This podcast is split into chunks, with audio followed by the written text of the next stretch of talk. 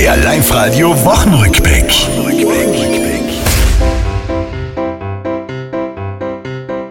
Diese Woche war's soweit, da und dort gestartet. Christkindl merkte froh, wer darauf hat gewartet. Vielen ist zu früh, doch mancher Mann und manche Frau zischt schon jetzt den ersten Glühwein. Ja, sowieso. Ich freue mich das ganze Jahr schon drauf. Die letzte Woche vor der WM ab Sonntag in Katar.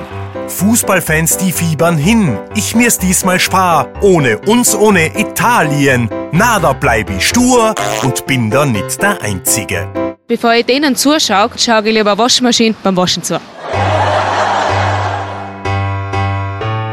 Klimaaktivisten besetzen einen Unisaal. Und für viele ist das Autofahren eine Qual.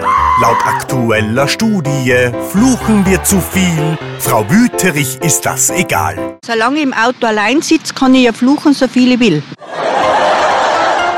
Das war's, liebe Tiroler, diese Woche, die ist vorbei. Auch nächste Woche Live-Radio hören, seid's vorne mit dabei.